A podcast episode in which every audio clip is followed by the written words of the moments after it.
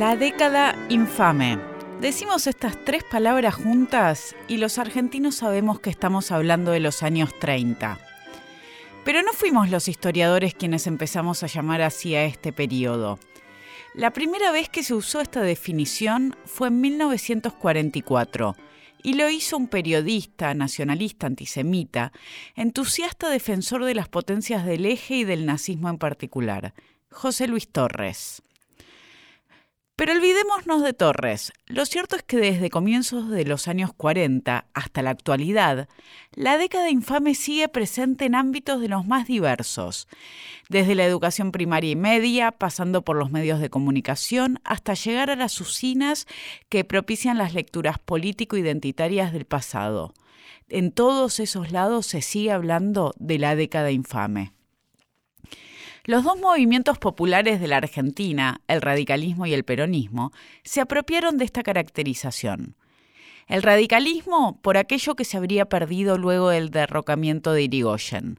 El peronismo por lo que vendría a cambiar a partir de su propia irrupción. La preocupación por la autoría de este término, de esta categoría, la década infame, quedó lo suficientemente acotada como para que en el registro de la memoria histórica pudiera otorgársele un linaje algo menos problemático. El de Arturo Jaureche, que escribió el texto Forja y la década infame, que se publicó en 1962. La década infame es, en clave democrática y republicana, la primera ruptura institucional desde la unificación de 1861 y en clave nacionalista y antiimperialista el pacto Roca-Runciman y el renunciamiento de los derechos nacionales a favor del peor enemigo que construirá el nacionalismo argentino. Ahora bien, ¿hay otra forma, otra propuesta cronológica para entender este periodo? Los historiadores muchas veces proponen el giro de periodo de entreguerras, es decir, la época que va entre el final de la Primera Guerra Mundial y el inicio de la Segunda. ¿Qué ventajas tiene esta periodización para entender mejor la época? Sobre cómo era la política en estos tiempos de enorme transformación que fueron el fin de los 20, los 30 y los tempranos 40, hablaremos hoy en Pasado Imperfecto.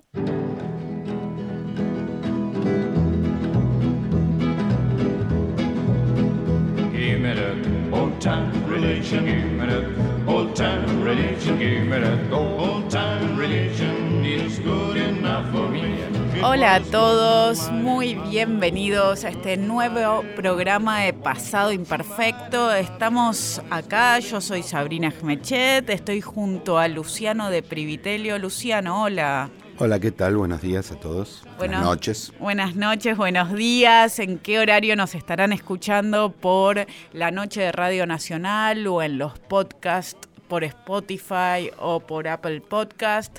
Quiero agradecerle a Lucía Chediac en producción, a Ignacio Guglielmi en la operación técnica y después de saludar a Luciano, nuestro conductor de Pasado Imperfecto, también quiero presentarles a todos ustedes al invitado del programa de hoy, que es Luciano. Luciano. Yo tengo dos roles, sí, efectivamente. Espero que me salgan bien, alguno de los dos. Luciano, te, invitamos hoy. Eh, planeamos un poco este programa que será un poco unida y vuelta. Hoy conversaremos con Luciano sobre sus temas y em, en alguna emisión próxima conversaremos conmigo sobre las cosas que yo trabajo. Y, en el programa de hoy nos vamos a detener en algo que fuera del ámbito eh, más académico, fuera del mundo de los historiadores, no es tan conocido, no es tan claro a qué nos referimos cuando hablamos de la época de entreguerras, a la política en la época de entreguerras. Todos nosotros tenemos en la cabeza muy rápidamente la década infame para pensar los años 30 y, y también tenemos la idea de que los años 30, 1930, es un corte enorme en la política argentina, como que había un desarrollo que se venía generando, que en 1930 se corta algo y empezamos a hablar de otra cosa, sea en economía, sea en política.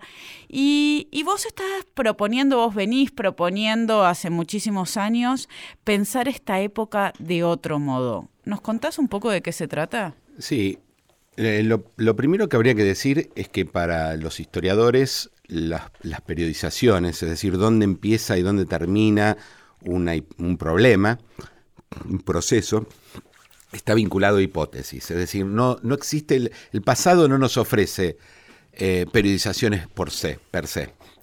Eh, entonces siempre los cortes o las continuidades que establecemos tienen que ver con algún problema que estamos eh, mirando y con una hipótesis, es decir, un planteo de pregunta y eventual respuesta o posible respuesta que ese historiador plantea.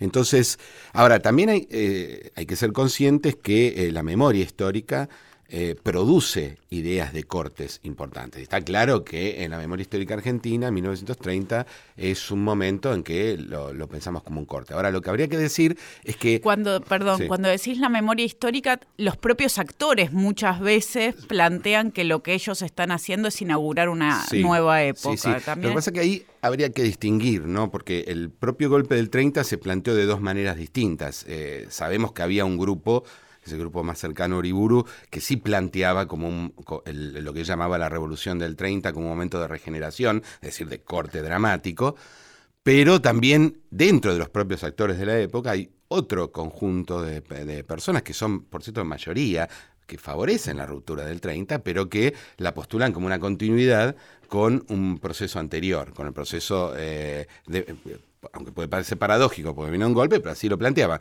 con el proceso democrático que habría sido abierto en 1912. Es decir, en, la época están las dos visiones. Está claro que a medida que se avanza, cada vez más, y no solo por razones internas, sino también por... Eh, por, el propio, por la propia crisis internacional, la idea de que alrededor del 30 hay, un momento de cesura importante se va haciendo cada vez más eh, generalizado. Pero la, la idea de que tal vez esa ruptura no es una ruptura que explique todo, como no hay ninguna ruptura que explique todo, no proviene necesariamente del ámbito de la propia historiografía argentina. Es decir, esto viene del, mundo de la historiografía internacional, sobre todo europea, que ya ha planteado, eh, venía planteando que el, momento entre las dos guerras constituye una unidad de sentido en muchos eh, aspectos. Y aquí en la Argentina los primeros tampoco, de ninguna manera son mis trabajos, ¿no? son los primeros que plantearon esto es alrededor de la ciudad de Buenos Aires, Leandro Gutiérrez y Luis Alberto Romero, en unos trabajos que analizaban sobre todo la sociedad porteña, pero también algo sobre la relación de la sociedad con la política. Y ellos ya también advertían que había ciertos procesos donde la ruptura tan canónica de 1930 no era especialmente... Eh, significativa para, explicar lo que ellos decían. Ahora, eh, entonces, con esto que vos decís, para entender 1930 y esa década, necesitamos necesariamente irnos hacia atrás. Sí. Eh, la, idea que yo tengo, yo siempre la, ilustro con, con, una edición de unos libros de, de, historia del pensamiento, ¿no? que hizo en su momento Ariel, en la editorial Ariel, donde Tulio Perindongui escribe los dos capítulos, los dos libros, perdón, eh, hace la compilación de fuentes y escribe los dos prólogos, que son larguísimos, como siempre los prólogos de Alperín, eh, sobre lo que él llama la República Verdadera, es decir, 1912, 1930, y lo que él llama la República Imposible entre 1930 y 1943. Yo siempre digo sobre esto que yo admito que, que llame así las repúblicas, verdadera e imposible, hay algo que decir igual sobre esto, pero a condición de que se admita que esa república es siempre la misma. Es decir, es aquella constituida alrededor de la apuesta de la reforma de 1912, que no tendría necesariamente lo que yo creo que es un fracaso, yo creo que es una apuesta fracasada, Vamos a en 1930, sino ya en los 20 hay eh, ruidos alrededor de cómo estaría operando esa reforma. Entonces, estamos en 1912 y cuando hablamos de 1912 hablamos de la ley Sáenz Peña y de ciertos cambios en la forma en la que se votaba, al menos es lo que cambia son las leyes. Entonces, acá tengo dos preguntas para hacerte. ¿Cuáles son los cambios que introduce esta ley Sáenz Peña? Porque tenemos eh, lo que quedó casi como una bandera del el sufragio masculino siempre, universal, obligatorio y secreto. Quiero preguntarte un poquito sobre eso. Y también cuánto esa ley cambia las prácticas. Cuánto cambia entre cómo se votaba antes de 1912 y cómo se empieza a votar después de la ley. Sí. Eh, en, el, mismo tono que lo anterior, lo primero que habría que decir es que cuando la ley se aprueba, la idea de que eso era una ruptura tremenda en la historia política, no estaba.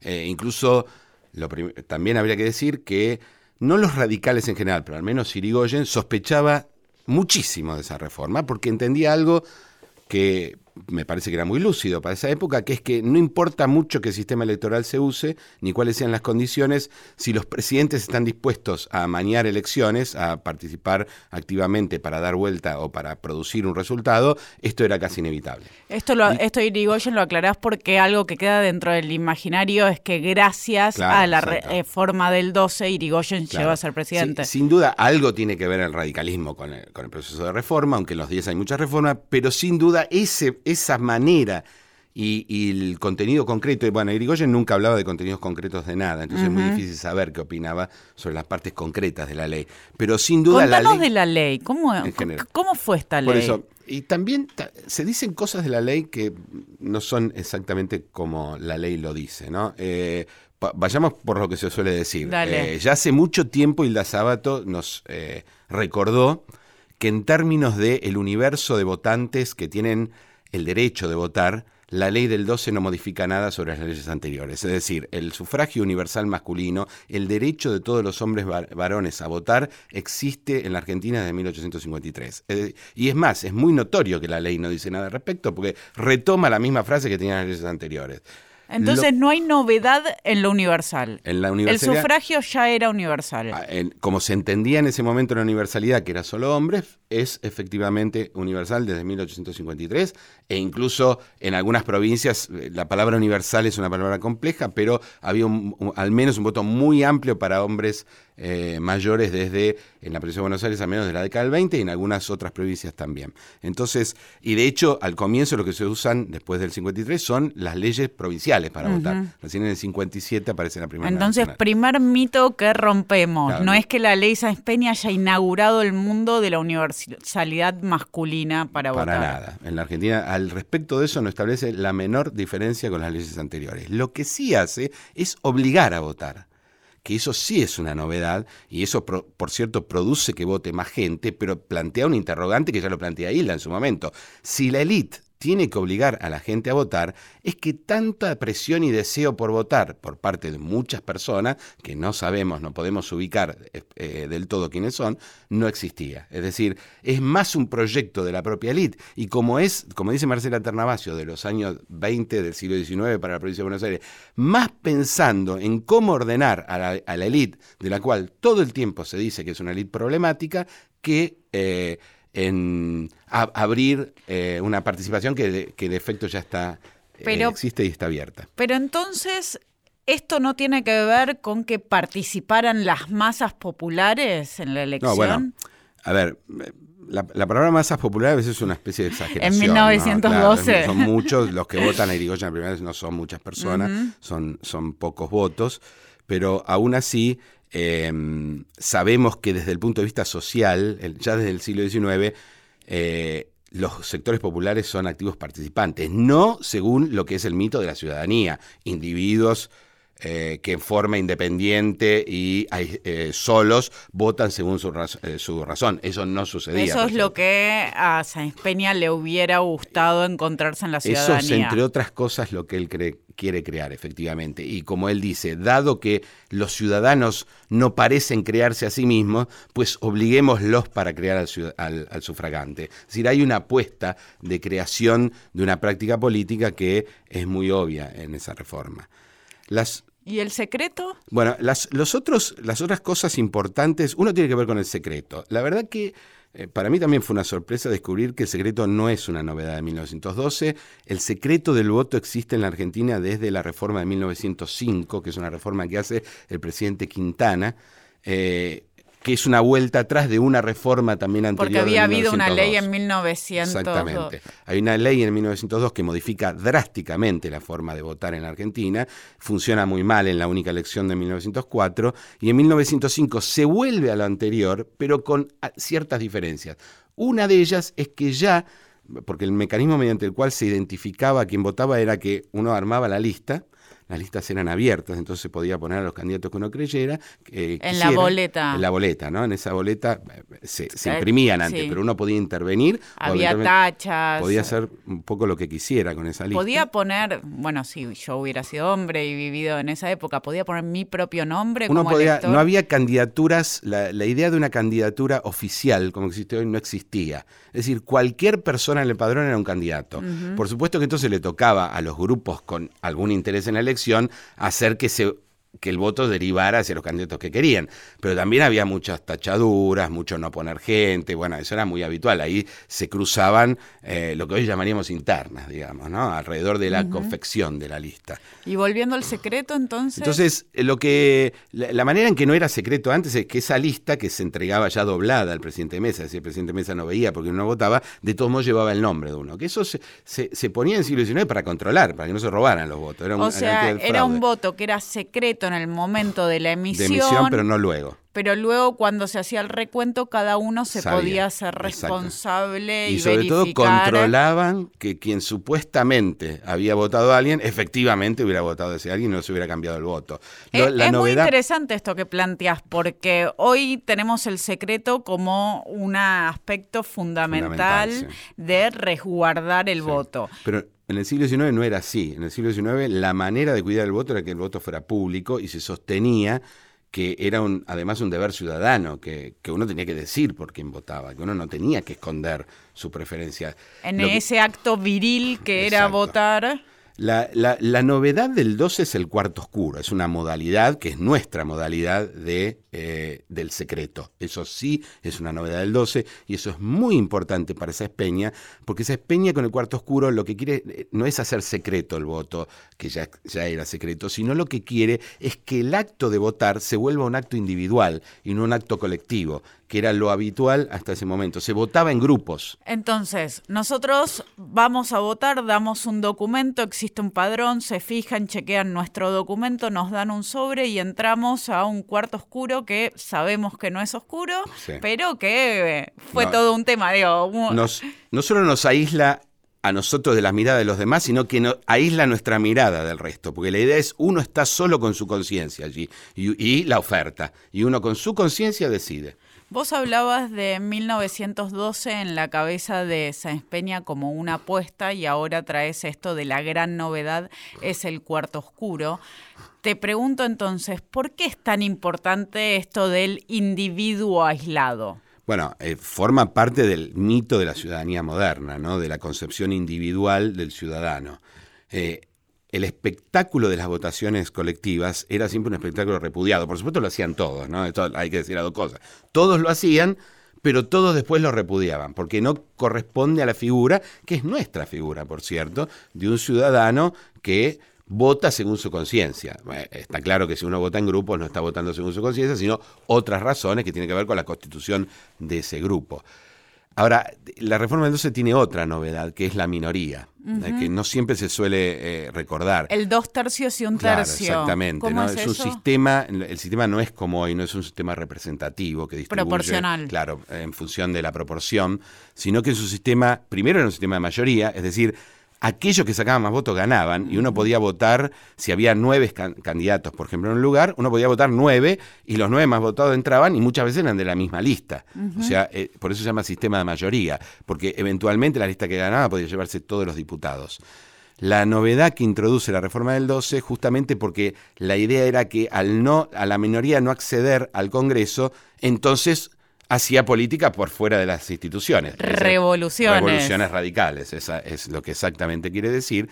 Eso es lo que se veía mal la, política no puede ser violenta y por tanto la manera de solucionarlo consistía en que las minorías ahora iban a tener un tercio de la representación frente a dos tercios de la mayoría, sin importar que uno gane por dos votos. Claro. decir, gana por dos o gana por 20 mil, da lo mismo. Dos tercios, un tercio. Por supuesto que el tercero no se lleva nada. Y esto entonces era para solucionar un conflicto entre las élites, para que al no tener, al no ganar nada, no hubiera violencia en la elección, y lo mismo estás explicando del cuarto oscuro. Exactamente que los ciudadanos tuvieran que ir cada uno individualmente a votar y no sea más un acto colectivo, tiene que ver también con dejar la violencia de lado en los momentos electorales. Exactamente. Individuo y no violencia son los dos principios, dos de los grandes principios, para lo cual es muy típico en las reformas electorales argentinas. La solución es tratar de que más gente participe. Esto pasa después con el 51, como lo sabes vos bien, eh, pasa muchas veces. La idea es, más gente participa, seguramente eso disciplina a la élite. Quiero que pasemos a la primera elección presidencial con esta ley, pero antes de eso, vos una de las cosas que trabajaste, una de las cosas hermosas que descubriste tiene que ver con qué pasa con la obligatoriedad del el voto en la ley Sáenz Peña y los analfabetos. ¿Nos contás un poco de eso? El, el otro tema es que eh, la ley Sáenz Peña no obliga a votar a los analfabetos. ¿no? Puede decir, bueno, eso es un dato marginal efectivamente para los reformadores querían que fuera un dato marginal, no lo pusieron al comienzo, lo pusieron, la manera en que ponen esto es, los analfabetos no tienen consecuencias si no votan. No, hay pena. No hay pena. Mientras que para y todos, sabemos que cuando tiene cuando hay una obligación tiene que haber una, pena, cuando no la se ley cumple. establece las penas por no cumplirlas, pero exime a los analfabetos de hacerlo. Y ahí hay un tema clave, porque eran muchos. Los sí, primero eran muchos, todavía en ese momento eran muchos, en algunos lugares alcanzaban proporciones muy altas. De padrón, la, más alta es Santiago del Estero, donde eran yo ya no me acuerdo exactamente la proporción, pero 60, 70% de los votantes eran analfabetos, hasta muy pocos en la ciudad de Buenos Aires, eh, eh, obviamente. Pero todavía era un problema, es decir, hoy no es un tema que discutamos, pero en ese momento sí. Además, el tema de los analfabetos era la única forma en que se permitían en ese momento discutir algún tipo de limitación del voto. Eh, como la idea del ciudadano, además de asociarse con una persona que no es violenta y con una, persona individuo, también se asocia con la razón, con el saber, el analfabetismo es un problema, porque el analfabetismo es la manera en que en ese momento se concibe el no, la no razón. Eh, por eso si yo no sé leer y escribir, entonces no soy un ser racional. No soy un ser racional y por tanto no puedo decidir y si no estoy en condiciones de decidir, no debería votar. Entonces no lo prohíben, no dicen estas personas no votan, pero sí dicen no están obligadas. Claro, no pueden decir estas personas no votan porque, esas personas ya venían votando y excluir es mucho más difícil, pero lo que sí me acuerdo es que circulaban en ese momento ciertos proyectos para el voto de extranjeros o de mujeres, es decir, quienes hasta ese momento no tenían la posibilidad de votar y a ellos sí se les, eh, en estos proyectos se ponía como requisito que eh, supieran leer y escribir. Sí, sí, sí, sí, Y, y, en el caso de los extranjeros, la nacionalización, ¿no? Es muy importante. Porque en la reforma del 2 se intentó, sin éxito, que los extranjeros pudieran votar sin nacionalizar. Eso no pasó finalmente, pero en el proyecto que mandan Roca y Joaquín B. González eso está. Después eso desaparece. Eh, y las mujeres es un tema aparte, ¿no? Claramente es un tema en sí mismo. Eh, está claro que en el 12 no es un tema de discusión importante, pero en los años 20 empieza a convertirse en un tema poderoso, en parte por, por, la propia acción de las feministas, que no es poca, que es muy intensa, y por otra parte porque en el mundo se está discutiendo esto, ¿no? ¿no? es un tema que pueda aparecer. Y porque, como veremos en un rato, una de las provincias argentinas también empieza con el sufragio femenino. Entonces, ahora sí, tenemos la ley Sáenz Peña, entendemos un poco de qué se trata, rompimos algunos mitos sobre lo que todos aprendimos en el colegio que hacía la ley Sáenz Peña, pero vemos ahora que no tanto, y llegamos a la elección de Irigoyen en 1916, la primera vez que se aplica esta ley Sáenz Peña. ¿Cambia mucho la forma de votar a partir de ese momento? Eh, sobre esa elección de 16 hay que decir dos cosas importantes. Eh, la, primera es que el cambio, la, victoria de Irigoyen, que es una victoria eh, yo siempre digo, damos por hecho que como existió el 12, ganan Irigoyen el 16, no es así. La victoria es difícil, eh, incluso luego de la propia elección está en cuestión, sí, por, porque recuerden que en ese momento al presidente se lo elegía por un sistema indirecto y no le daban los electores a Irigoyen. Eh, entonces no es, no es que naturalmente, como quiere el propio mito radical, como el pueblo ahora puede votar, gane Irigoyen. Además la victoria es bastante, por no tantos votos, es decir, tampoco es que los conservadores perdieron escandalosamente. Eh, Ahora, con respecto a la modificación de las formas de votar, habría que decir lo siguiente. Una cosa son las leyes y otra cosa son las costumbres electorales. Eh, no hay una forma única de votar en la Argentina, porque la forma de votar no depende solamente de las leyes, depende, por supuesto, en parte de las leyes, pero también de las condiciones sociales generales de cada lugar. Es decir, no se vota igual en un pequeño pueblo de un valle, en una zona cordillerana, no sé, de San Juan, que en la ciudad de Buenos Aires. En un lugar donde viven 30 personas y todos se conocen, la idea de un voto secreto es una tontería. Todo el mundo sabe por quién se vota y eso se nota mucho porque las denuncias son tal comisario no nos dejó ir a votar. ¿Y por qué no lo dejó ir a votar? Porque sabe perfectamente por quién vota. Por otra parte, no siempre se ocultaba. Pero lo que quiero decir es que en lugares donde la sociabilidad es pequeña, la gente se conoce y sabe todo. Otra cosa es la ciudad de Buenos Aires. Entonces, cuando miramos las prácticas, tenemos que ver dónde estamos mirando. distintos, hay formas diferentes, claramente. No todos los lugares se vota igual. Bueno, estamos acá conversando con Luciano de Privitelio en este programa de Pasado Imperfecto y seguimos con más después del corte. Historia de un país extraño. Pasado Imperfecto. Por Nacional. Seguimos en Pasado Imperfecto. Por Nacional.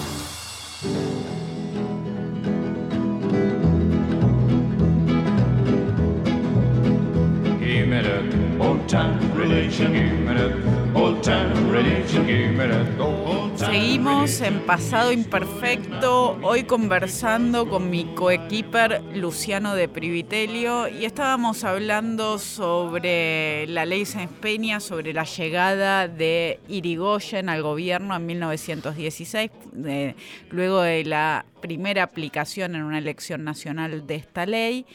Y quiero preguntarte sobre cuáles fueron los diagnósticos que surgieron en aquel momento sobre la hoy, hoy la ley de 1912 tiene una valoración muy positiva. ¿Fue igual en aquel momento? Hoy es casi canónico, ¿no? Eh, la idea de una ruptura y la idea de una transparencia posterior frente a lo que sería una opacidad y, y algunos directamente fraude anterior. Eh, lo que los trabajos hoy nos están mostrando, esto es lo primero que habría que decir, es que las formas de votar posteriores al 16 son bastante más eh, diversas, como decíamos antes, de lo que la ley establece. Hay lugares donde efectivamente el voto se parece a lo que hoy llamaríamos un voto transparente y otros lugares donde no.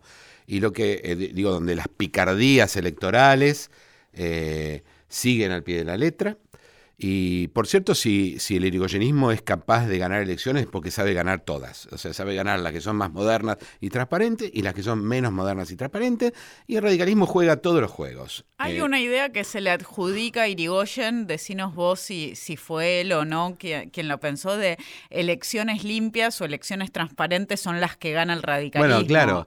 Eh, eh, en realidad no lo dicen así, pero uno mira todos los. En esa época se debatían los diplomas después de una elección. Es decir, los diputados no eran diputados inmediatamente, sino que la Cámara debía aceptar el diploma y generalmente lo que se discutía, si había una discusión con respecto a ese diputado, es su legitimidad de origen. Es decir, fue mal elegido. Entonces ahí aparecen todos los chanchullos.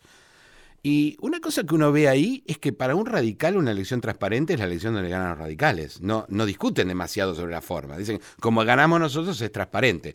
Lo cual es un argumento circular, digamos, y que habla más de ellos que exactamente de cómo se votaba. Porque otra vez, cómo se votaba depende. Hay elecciones donde las trampas en algunas son muy tramposas, particularmente la elección de 1930, probablemente la elección donde radicamos ya en algunas provincias ya no es problema de trampa, directamente fraude. Eh, Entonces no es que con la llegada del radicalismo se termina el fraude de los conservadores. Lo que pasa es que eh, yo me abstengo en lo posible de usar la palabra fraude para, para hablar de ciertas formas que son propias de...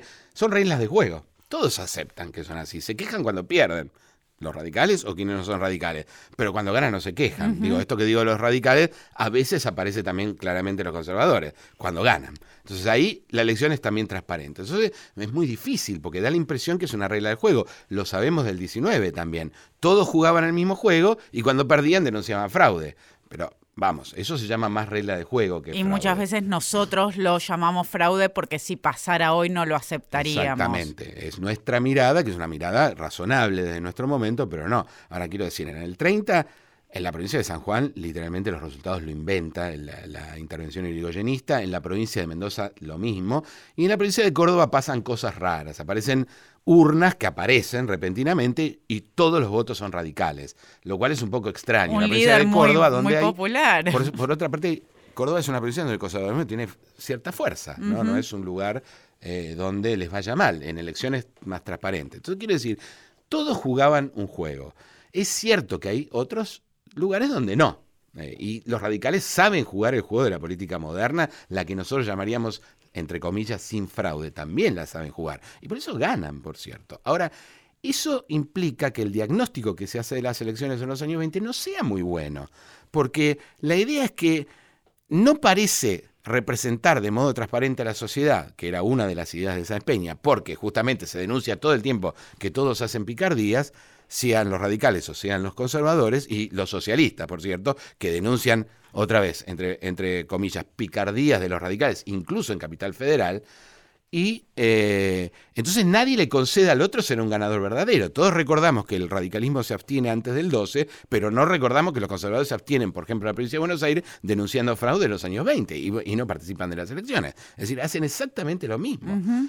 Eh, y ese es una, un problema. Y el otro problema es que justamente no parece resolver los conflictos de la élite. Los años 20, sobre todo después de la reelección de Irigoyen, la violencia política es cada vez más notable. Antes también, por cierto, no es que no lo fuera, pero es cada vez más notable. Hay un asesinato, el de la Encina, hay un intento de asesinato de Irigoyen. Hay, el año 29 es muy violento, hay mucha violencia callejera, hay muchos muertos en esa violencia callejera. Entonces, si la idea era que con un sistema electoral se resolvían los conflictos de la élite, eso no parece estar funcionando. Y eso explica los, la infinidad de proyectos de reforma que hay en los años 20. Eh, ninguna tiene éxito. Para cambiar la ley de 1912. Y hay de, de todos los colores políticos, radicales, conservadores y socialistas todos creen que hay algo que cambiar en el 12. Es decir, nadie mira al 12 como lo miramos hoy nosotros, como una especie de momento de maravillosa transparencia electoral. Uno mira en los años 20 y no es así, claramente no es el diagnóstico que tienen. Y hablando sobre, seguimos hablando sobre votar, pero incorporemos a las mujeres. Las mujeres empiezan a votar gracias a, en la Argentina, gracias a una ley que se sanciona en 1947 y la primera vez que van a votar va a ser en 1951. Esto a nivel nacional. Pero en la provincia de San Juan las mujeres votaron antes. Sí, en la provincia de San Juan hay una reforma constitucional del año 27 promovida por el cantonismo, es decir, un movimiento nacido del radicalismo, pero profundamente antirigoyenista, profundamente. Digo, la, el, conflicto entre los cantones y Irigoyen no podría ser más serio, que incluye muertos, asesinatos, ese conflicto, el de Amable Jones, ¿no? un interventor eh, irigoyenista de la provincia de San Juan, que es asesinado por... Todos saben que fue Cantoni quien lo mató y aún así, eh, bueno, Cantoni llega a gobernador cuando reforma la Constitución estando en la cárcel.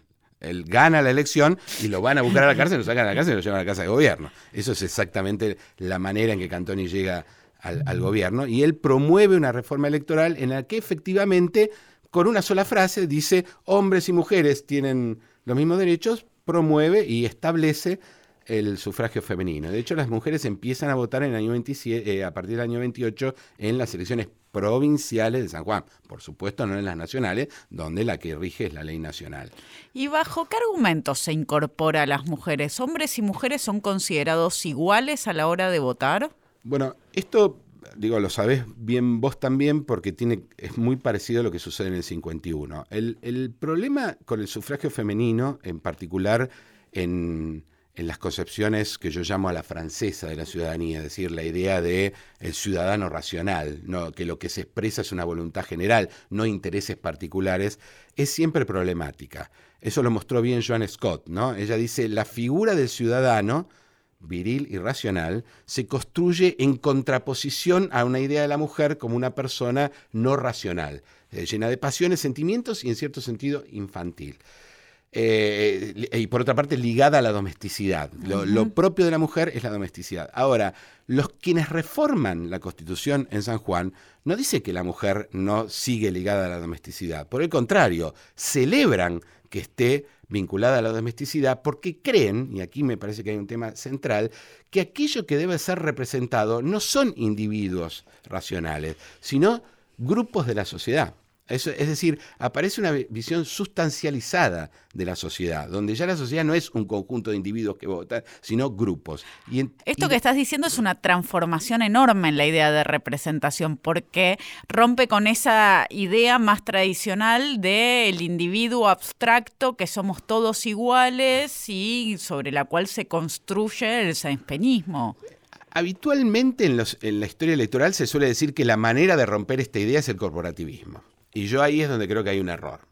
Por supuesto lo es, eso no hay ninguna duda. Es pero una es de la las única. maneras. Y en la Argentina, y tampoco en algunos otros lugares como Francia, que es de donde viene nuestra manera de pensar estas cosas, eh, es lo más importante. Lo más importante es el problema de la mujer. Y esto está planteado por lo siguiente. ¿Cómo pensar a una mujer? La mujer es un individuo abstracto racional igual que un hombre. Es decir, la idea absolutamente abstracta e individualista de la sociedad, o vota como mujer. Es decir, se le aplica un, eh, una eh, cualidad, una sustancia que es anterior a su condición de ciudadana y que a, la definiría en tanto tal. Son dos maneras distintas. John Scott dice que es la paradoja del feminismo.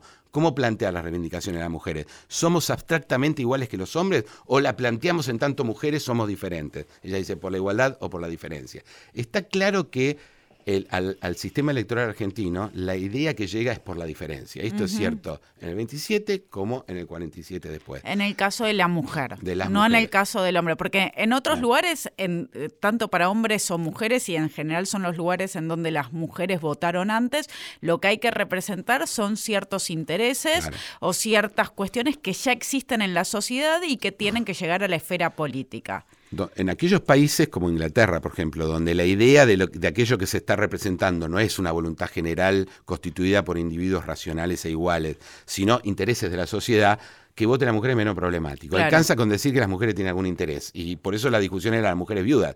La mujer que ya no tiene marido pero es propietaria. ¿Cómo no va a votar si es propietaria? Eso acá. Eh, no, eso es en, Inglaterra. Era absurdo. En cambio acá el problema es que uno no vota en función de su interés, sino que en función de una razón general, que es eso que se llama la voluntad general. Entonces vos lo que decís es que no es solamente un cambio de introducción de las mujeres en el mundo político, sino que la representación se pasa a pensar de otro modo. Exactamente. Y es el mismo problema que hay hoy con el cupo, por cierto. Es la primera vez que en el sistema electoral argentino se establece un grupo de la sociedad, no importa cómo esté el definido, cupo femenino y a ese, claro, el cupo femenino, y a ese grupo de la sociedad se le eh, se le indica una cantidad de representaciones. La primera vez que la noción radicalmente igualitaria de la Constitución del 53 es puesta en cuestión. Se lo hace, por supuesto, en nombre de derechos positivos, lo que fuera, pero quiero decir, ahí hay un tema. La, la idea sería que tienen que tener lugar en el Congreso, hablando del cupo, las mujeres, porque las mujeres en el Congreso representarían los problemas de, las, mujeres, exactamente no de la ciudadanía entera, no de esa noción de pueblo, sino de las mujeres. A veces se dice eso, a veces se dice es una mirada distinta de esos problemas generales, pero la clave es que establece tiene que haber tantas representantes de tal grupo. Entonces la pregunta es por qué no hacer un cupo para sindicalistas, para empresarios, para indígenas. Ese es el punto. Yo sé que ya se estaba discutiendo sobre algún, algún cupo sobre indígenas, pero eh, también se planteó en algunas discusiones sobre cuestiones de género por qué establecer una concepción binaria, que en el fondo remite nuevamente a la genitalidad, lo eso más estamos hablando ahora, en el no, 2019. Claro, eso no es un problema del 27, por supuesto, pero hoy que hemos descubierto que el género no son dos, ¿por qué establecer hombres y mujeres? Y no las variedades que decimos que el género tiene. Ahí hay un hay un problema no resuelto. Yo creo que es. Claro, ¿por qué no tiene que haber un cupo trans? Si hay un cupo de mujeres. Exactamente, ¿por qué no? Dado que hemos descubierto que el género es mucho más que lo binario de la genitalidad. Y después podría ser un cupo indígena o un cupo de, de, los diferentes ah. grupos en que nosotros imaginemos que se ordena la sociedad. La, la idea es que alrededor de la cuestión de la mujer desde el año 27 aparece siempre la sustancialización de la idea de ciudadano, la idea de que los ciudadanos ya no son individuos iguales y abstractos, sino que tienen algún tipo de cualidad distinta a eso de la individualidad, individualidad radical. Y sigue hasta hoy en día. Es que es un problema que yo creo con Joan. Scott, por cierto, que no tiene solución. Es- es- por eso le llama la paradoja. Una paradoja es una contradicción irresoluble. Yo creo que esto no se soluciona. Digo, la ciudadanía también tiene una paradoja irresoluble. Plantea la existencia de un universo de ciudadanos abstractos e iguales eh, y razonables cuando sabemos que la sociedad es algo más complejo que eso. Eso también es una paradoja. Ujú. Volvamos a los años 30, al momento del golpe. El golpe es eh, relatado, reconstruido como el fin de algo. Termina con eh, esta democracia que se había inaugurado en 1912, con eh, los gobiernos radicales. Es también el inicio, es una apuesta de transformación. Vos dijiste algo de esto Sí. hace un ratito, que había ideas diferentes. Contanos mejor cómo fue el golpe y si hubo Digo, un proyecto se, ahí. se suele identificar dos grupos en el golpe, ¿no? Uno que estaría encarnado por Uriburu y otro por Justo. Yo creo que eso es un exceso de la, de, de la interpretación. Es cierto que hay un grupo alrededor de Uriburu, nacionalistas, que hacen su primera aparición pública fuerte en la política argentina. Por supuesto, la segunda va a ser el golpe de 43, cuando ellos sí van a hegemonizar el, el movimiento. Pero lo claro es que el grupo que, que está alrededor de Uriburu es un grupo pequeño, aún minoritario, y que no expresa lo que yo llamo la línea principal del golpe, y que es la más poderosa, por otra parte, no solo la principal en términos de opinión, sino la que tiene más poder, que es la encarnada por los partidos políticos y por la- los medios de opinión que eh, fueron a ese golpe. Lo que hay Vos que decías, recordar- el golpe se hizo en nombre de la democracia. Para mucha gente en nombre de la misma democracia que, su, que Irigoyen estaría violando. Es decir, esa es la manera en que la gran may- la mayor parte de la gente que participa de ese golpe lo entiende. Y es mucha la gente que participa Y es de lo ese que golpe. explica que partidos políticos hayan apoyado, además de diarios Eso y otros. primero que lo apoyan y después que no lo apoyan, porque hay que decir que eh, no pasó un mes y la gran mayoría de los que apoyaron el golpe de septiembre ya están en contra de Uriburu. Entre ellos el diario más conocido que es Crítica, que por cierto es cerrado por Uriburu, por las cosas terribles que Crítica dice de Uriburu. eh, y por supuesto después votaron a Urigual con otro nombre y ya Uriburu no se anima a cerrarlo de nuevo. Pero quiero decir, el golpe no es homogéneo y, quien tiene la presidencia eh, no es la línea más eh, mayoritaria y en este momento tampoco la más poderosa, lo cual queda muy claro en los primeros meses del año 31, donde Uriburu queda vacío completamente de poder. ¿Qué quería hacer Uriburu? Bueno, lo de él era claramente, eh, no, no es muy claro, no, no es que tenía un proyecto demasiado importante. Admiraba, primero creía que el sistema debía ser un sistema corporativista, eh, que la representación así abstracta no servía y que el- los sistemas electorales debían ser más restringidos y además representar intereses, ambas cosas. Pero también tenía no es que fuera fascista, pero en su cabeza volaban ciertas cosas de Mussolini, sobre todo de la idea de un líder capaz de eh, manejar a las masas en un sentido de orden no como lo hacía Irigoyen, ambas cosas.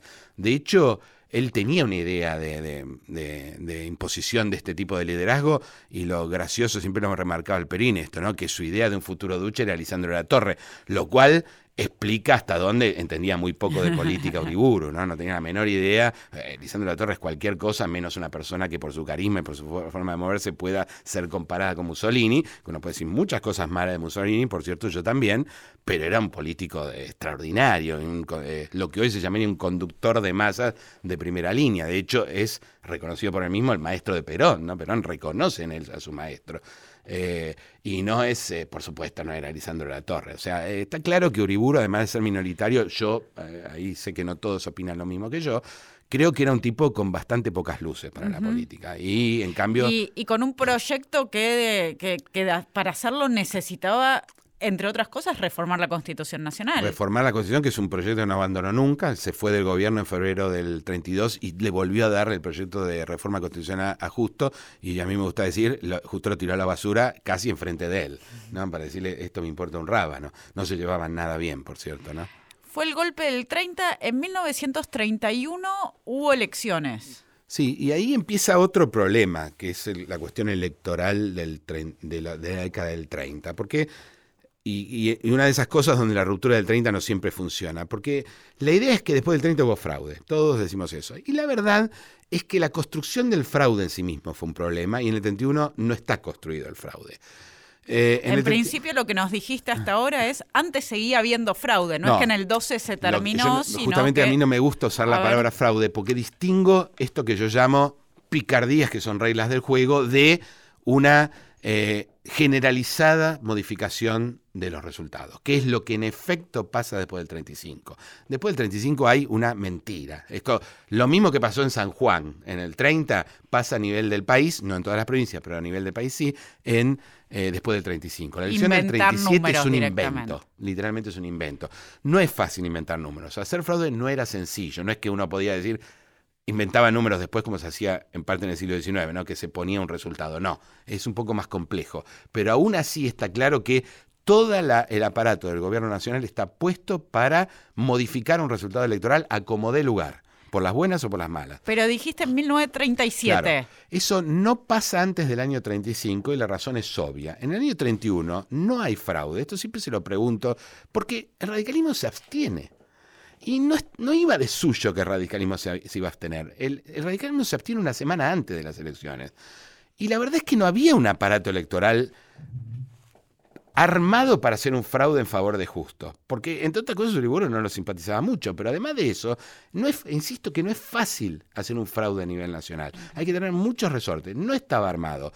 Lo que sí consigue, no sé si solo Justo, pero está claro en, su archivo, es muy obvio, es que Justo sabía que si Alvear iba de candidato, bueno, ya no podía ir, pero si había un candidato radical, eh, lo más probable es que él no ganara. Entonces él propugna a sus, sus él tiene espías claramente en el radicalismo. Él eh, eh, es una persona del radicalismo inicialmente.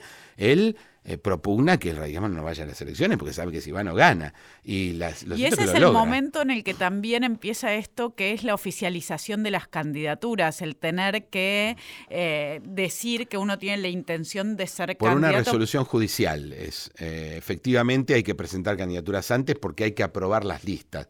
Esto tiene que ver con algunos candidatos radicales a los que no se les va a permitir participar. Alvear. Alvear, con un argumento extraordinario, que es que él no pasaron los seis años que tienen que pasar de su mandato. Lo que no dicen es que tampoco puede haber golpes, por cierto.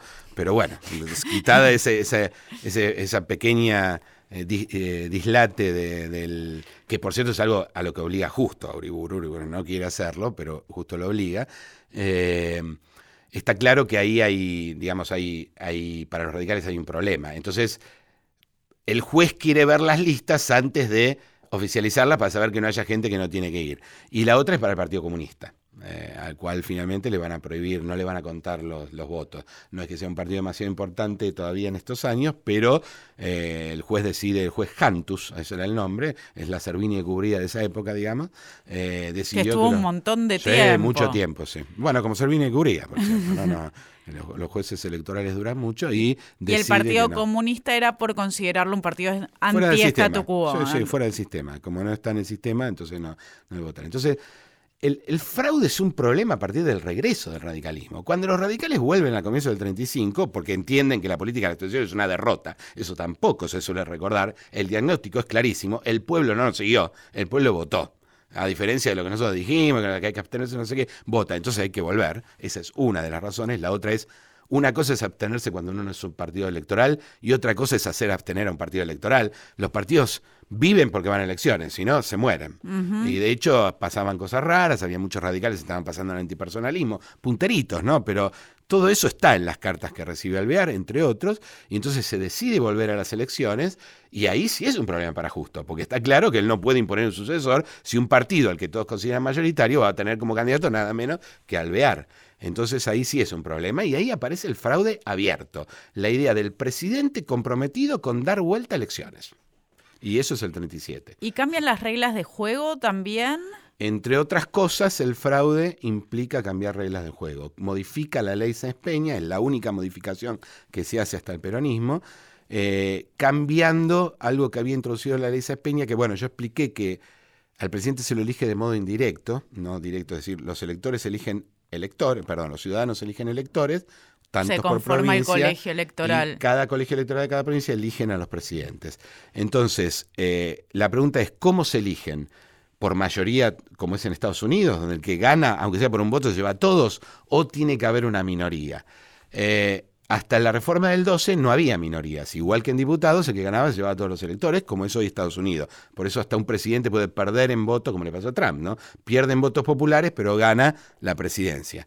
Eh, y en el, la, la ley Peña vuelve, pone sistema de mayoría y minoría, y justo vuelve a poner sistema de mayoría, porque hizo cuentas. Para Así el colegio, le daba. Para el colegio electoral sí. ponía el sistema de mayorías, entonces se aseguraba que quien iba a ser presidente iba a ser quien él eligiera y no... Hizo las cuentas, y las cuentas daban que si seguía el sistema de mayoría y minoría, ni aún haciendo fraude tal vez ganaban. Entonces era necesario contar con todos los electores de cierta provincia para que eso estuviera asegurado, sobre todo la provincia de Buenos Aires, que es donde se hacía el fraude por lejos más escandaloso. Entonces necesitaba los electores de la provincia de Buenos Aires y todos, no mayoría y minoría. Y esa elección la que queda en el imaginario como posiblemente la más fraudulenta de la historia de la Argentina es en la que termina siendo elegido presidente Ortiz.